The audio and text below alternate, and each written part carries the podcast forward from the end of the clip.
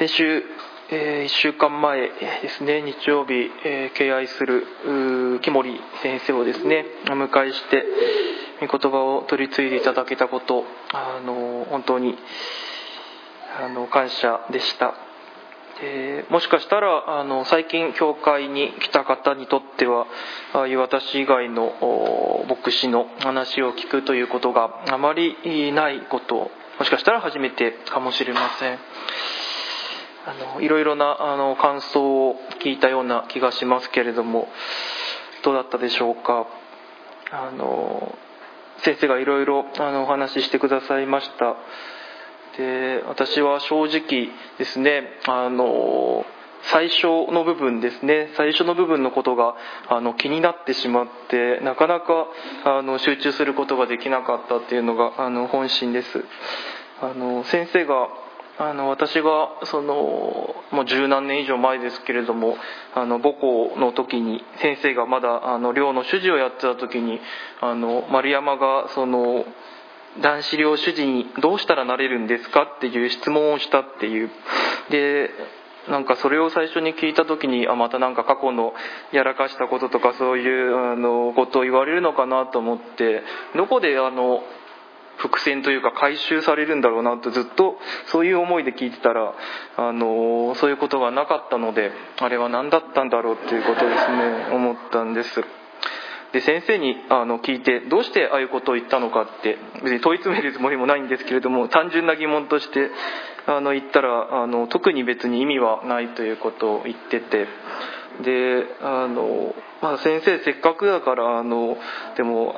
あのね言い方だとすごい私がなんか男子寮の主事になりたいみたいなそういうあの聞きあの質問と取られてたらなんかちょっとそれは違うなっていうのをずっと思っていてあの先生のですねその男子寮主事のそのやってることを見てあこんな楽な仕事はないんじゃないかってですねそういうふうにあの思ってあの聞いたんですけれどもなんかそれがちょっと伝わってなくて先生もそれを言ったらちょっと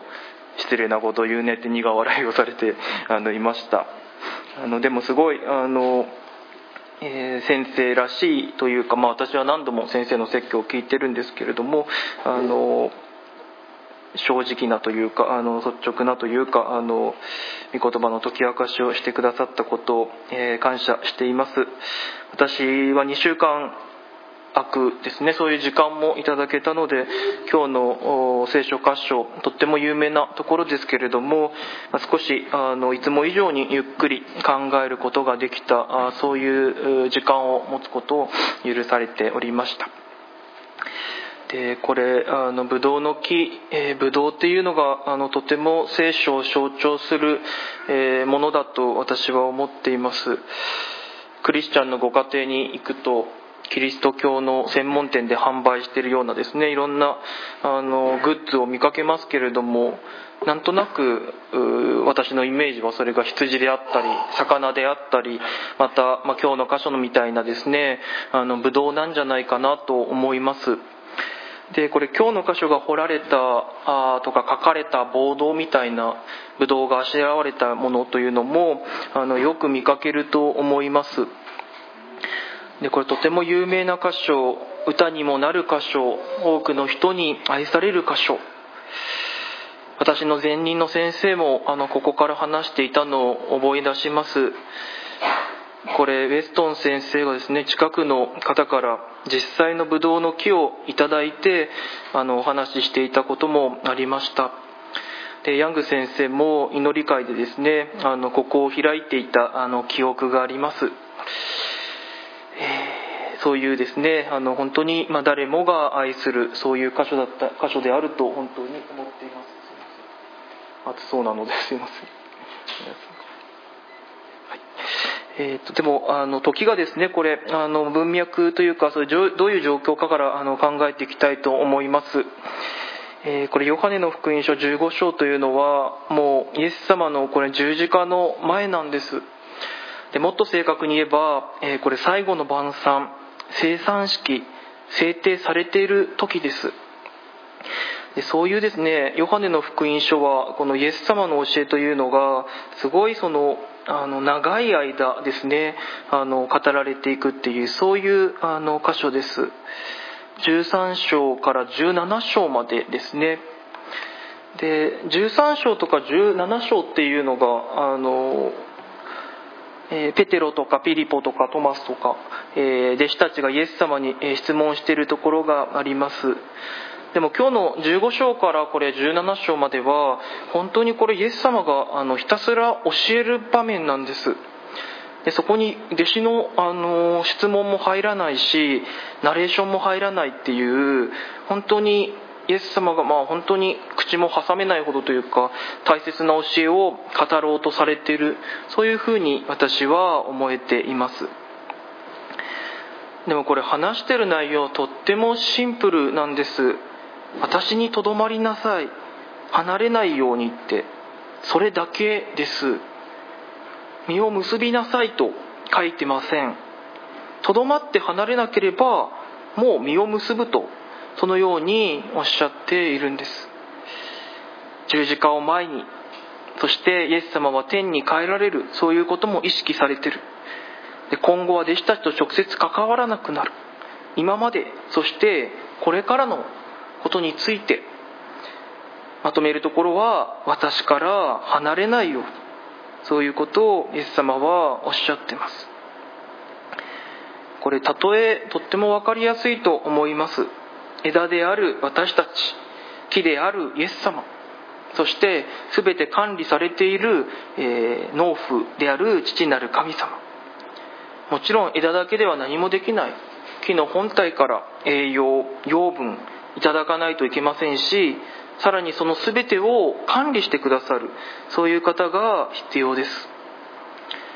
でこれ最初にイエス様がおっしゃったこと私は真のブドウの木これ何気ないようであのとても大切なことです。イエス様が誠なんです。本物です。偽物じゃない。まがいものでない。聖書を振り返るとあの本当に思うのはですね本物に従ったか偽物に心を奪われたかそういう歴史でした。偶像とか異教の神々何個何個何人？分かりませんけれどもどれほどあの出てくるのかということを思います。偶像を排してきたそういう歴史がありますし、えー、目に見えるものに安心する自分たちで神を作り上げるそういうこともある歴史がありました。でもちろんそれ現在でもですねあの本当に多く信仰宗教宗教というものあります。で心弱るところに安らぎ居場所そういうものを求めてあの傾倒してしまうんだと思います。でもそれがあの宗教に限らないですね。私たちの周り至る所にあのここにいれば大丈夫とかここにつながっていれば大丈夫というですね。そういう偽りの安心を与えるものがあの本当に溢れたと溢れていると思います。そういう意味でイエス様がおっしゃった「誠の」という言葉は大きな意味があります。さらに今日のとっても重要な箇所ですね。多くの実を結ぶ豊かな実りがあるとイエス様はおっしゃいます、まちょうど今、えー、ブドウの季節と言っていいと思います。皆さんも食べられているかもしれません。あの子供の頃ですねこの時期に届くあのお中元ですかね送られたものにあのワクワクしていたそういう記憶を覚えています。そのブドウが送られてくるというのがですねあの私の丸山家に関して言えばある年だけではなくってあの毎年送られてきていました。あの父方の、えー、祖父ですねそのいとこがあの山梨の勝沼っていうですね、まあ、今でいう甲州市ですけれども、まあ、名産地であのブドウ園を営んでいるということがあったからです。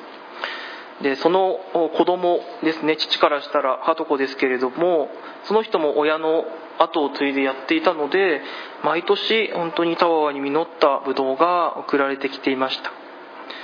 私はそのことをですね本当に何年も前ですけれども思い出しつつイエス様の実を結ぶそういう約束を聞いていた2週間でした。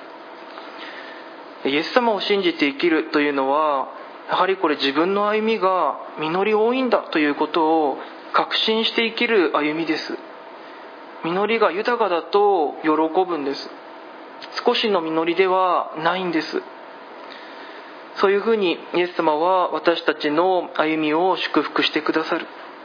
この箇所がどの時代も多くの信仰者が愛してきた箇所であるとやっぱり思うんです。皆さんに問いたいです。クリスチャンとして歩んでいる時に私たち豊かな実りを感じているでしょうか？イエス様につながっているつもりだけれども実りと言われると少し考えてしまうでしょうか？実感としてどうでしょうか？もしかしたら今日の箇所実感だけでなくこの2節に書いてあるように実を結ばない枝そういう聖書の箇所ももしかしたら厳しく捉えてしまうかもしれないです。それだけではなくってあの農夫がその実を結ばないものを取り除くってこれとっても厳しい言葉だと思わないでしょうか。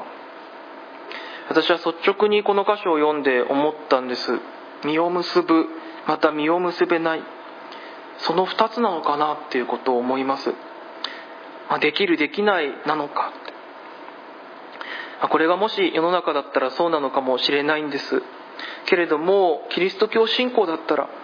イエス様がこの箇所でそういうふうに本当におっしゃりたいのかなと思いました。